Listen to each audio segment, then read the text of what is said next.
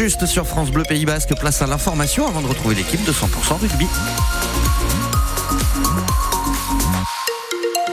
Et l'information à 18h est présentée par Céline Arnal ce soir. Bonsoir Céline. Bonsoir David, bonsoir à tous. La météo, ça va se dégrader au fil des heures. Ouais, au fil des heures, les pluies vont arriver dès cette nuit, nous prévient Météo France. Bon, tout de même, demain jeudi, quelques éclaircies vont agrémenter, agrémenter la matinée, mais l'après-midi, bah, retour des averses. Et là, tout le monde sera touché. Euh, tout le monde, euh, personne ne sera épargné. Côté vent, des rafales à 110 km heure sont attendues demain. On sera en vigilance jaune au phénomène de vent sous des températures comprises entre 16 et 20 degrés dans l'après-midi. Bye. La cérémonie débute dans une demi-heure maintenant à Paris. Cérémonie d'entrée au Panthéon de Missak et Méliné Manouchian. Le couple entre donc au Panthéon, 80 ans, jour pour jour après la fusillade du résistant communiste sur le Mont Valérien euh, par l'armée nazie. Ce matin, une cérémonie hommage a déjà eu lieu. Euh, c'était à Biarritz devant la stèle à la mémoire du génocide arménien. Ça ne correspond pas du tout aux attentes du Pays Basque et de notre vision de l'agriculture. Voilà ce que dit ELB ce soir. On n'en attend plus rien résume de son côté la FDSEA. Voilà les premières réactions euh, des syndicats agricoles du Pays Basque suite à la conférence de presse de Gabriel Attal ce matin. L'agriculture doit être portée au rang des intérêts fondamentaux du pays, a dit le Premier ministre, qui a annoncé une nouvelle loi Egalim pour l'été, qui a annoncé aussi une venue des saisonniers étrangers facilitée.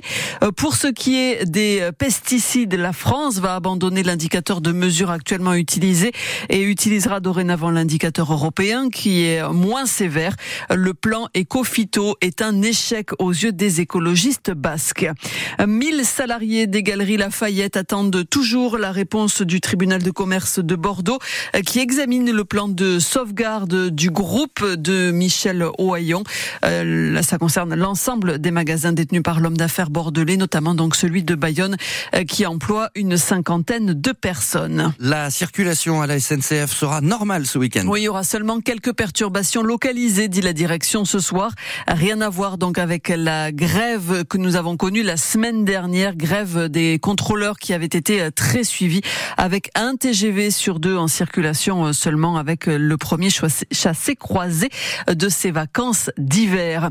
Il est plutôt content, Olivier Perrichou, le Lusien, participé cette semaine au championnat du monde de la pizza en Italie.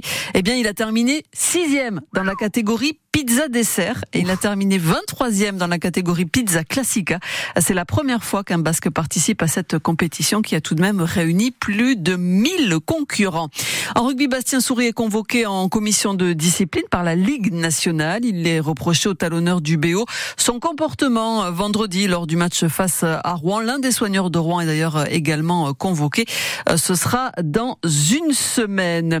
Euh, le test réalisé l'an passé s'est avéré concluant à Anglette, le sable a bien été piégé, la promenade un peu moins ensablée. C'est aussi un secteur où les plantes endémiques de la dune sont réapparues. Du coup, rebelote cette année, 1700 sapins de Noël ont été euh, déposés plage de l'océan à Anglette pour consolider la dune. 600 sapins de plus ont été récoltés cette année par rapport à l'année dernière.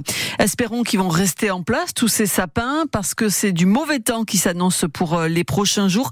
Ça commence à se dégrader nettement à partir de ce soir. D'ailleurs, 19 départements sont en vigilance orange au vent violent euh, pour euh, demain. Des départements du nord de la France, euh, des vents tellement violents que des lignes TER sont suspendues dans les Hauts-de-France.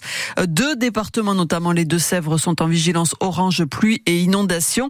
Le temps va se dégrader ici aussi. Le département a été placé en vigilance jaune au vent violent et vague submersion. Ça devrait, selon toute vraisemblance, passer assez rapidement demain en orange.